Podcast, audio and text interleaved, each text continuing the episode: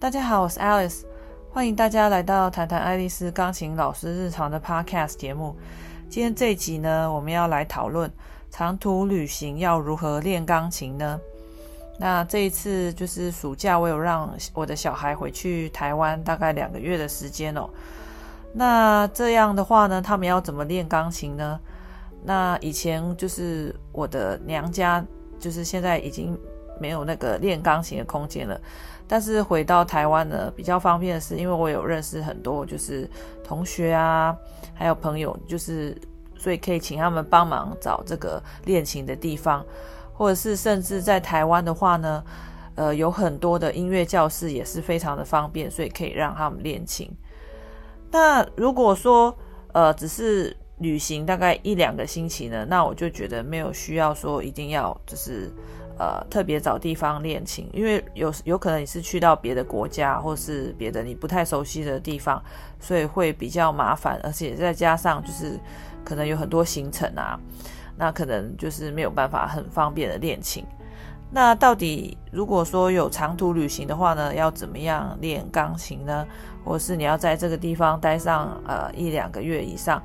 要怎么样去维持这个练琴的习惯呢？那我的建议呢是，第一个，你可以在旅游附近的地方找找看有没有音乐教室可以租借琴房哦。那我相信现在就是网络很发达，所以你如果上网搜寻一下呢，应该很容易可以就是找到这些呃音乐教室或是可以租借琴房的这个资讯哦。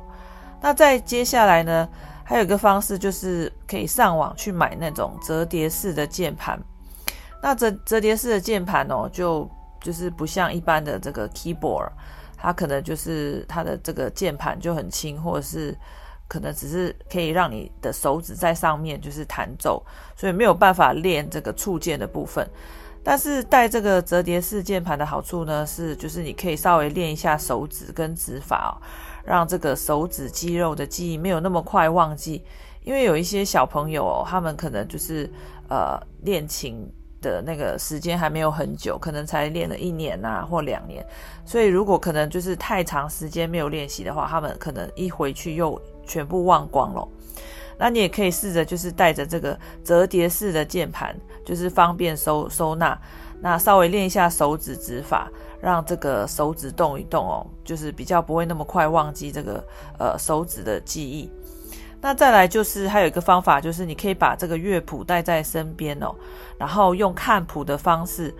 然后呢视谱，然后在脑袋中去演练。当你弹奏这个呃曲子的时候，音乐听起来会是什么样子呢？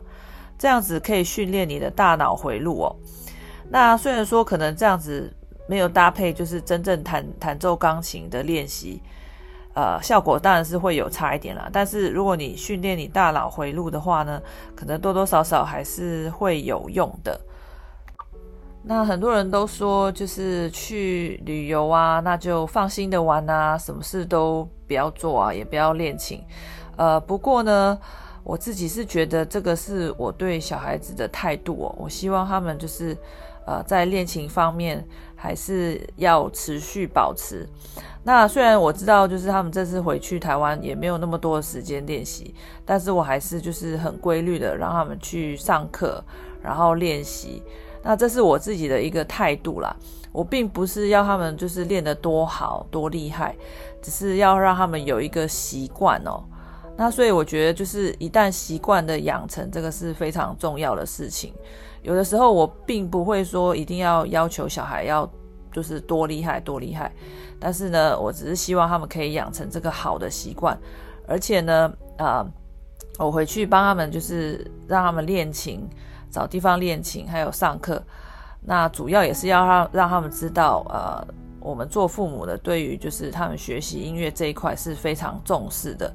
那一旦父母就是重视这个他们的学习方面，小孩其实自己也会有警觉性哦，就是说，呃，自己不可以这么轻易的放弃。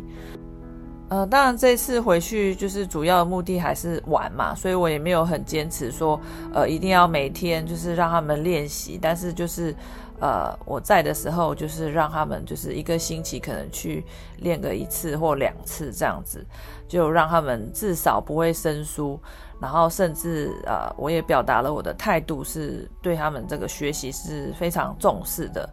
那呃，今天的节目就到这边哦。那如果大家有什么问题的话呢，也欢迎大家私讯我。那我们下一集再见，拜拜。